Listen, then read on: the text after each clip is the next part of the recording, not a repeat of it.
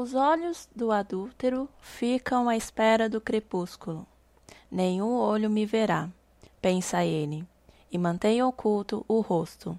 No escuro, os homens invadem casas, mas de dia se enclausuram. Não querem saber da luz. Para eles, amanhã é tremenda escuridão. Eles são amigos dos pavores das trevas. Jó, capítulo 24, versículo 15 a 17. Alguma vez você já orou para que o que estava em oculto viesse à luz? Podemos orar para que Deus revele o que está oculto em nosso coração, assim como podemos pedir para que aquela situação específica sobre algo que não está claro venha à tona e seja esclarecida.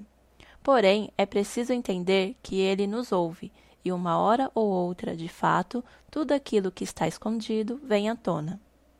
Porque não há nada oculto que não venha a ser revelado, e nada escondido que não venha a ser conhecido e trazido à luz. Lucas 8:17. Somos alertados em Efésios sobre o fato de que nossas obras infrutíferas devem ser expostas à luz. Não participem das obras infrutíferas das trevas, antes exponham-nas à luz, porque aquilo que eles fazem em oculto, até mencionar é vergonhoso. Mas tudo o que é exposto pela luz torna-se visível, pois a luz torna visíveis todas as coisas. Efésios capítulo 5, versículo 11 ao 13. Nossos pecados, por mais escondidos que estejam, se não forem tratados, uma hora eles serão descobertos. Não porque Deus quer a nossa vergonha, mas porque, se verdadeiramente caminhamos com Ele, é preciso que ocorra o arrependimento. Esse tratar é individual de Deus conosco, pois Ele corrige a quem ama.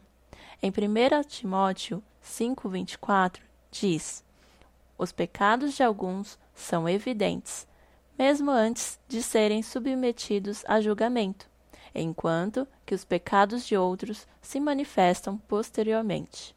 É preciso lembrar que nada está oculto diante de Deus. Os meus olhos veem todos os seus caminhos, eles não estão escondidos de mim, nem a sua iniquidade está oculta aos meus olhos. Jeremias 16, versículo 17 que possamos nos submeter e nos apresentar diante de Deus, expondo nossas trevas, e pedir corajosamente que Ele revele o que está oculto em nós, para que possamos nos arrepender e mudar nossa rota. Não deixe as trevas dominarem a sua vida. Não fomos chamados a voltar para prisões e ter em nossos punhos correntes que nos prendem e se você foi tocado por essa palavra e deseja abençoar outras vidas, não deixe de compartilhar via WhatsApp. Acesse também nossas redes sociais no Instagram palavradodia.app, Facebook Palavra do Dia app e nosso site www.aplicativopalavradodia.com.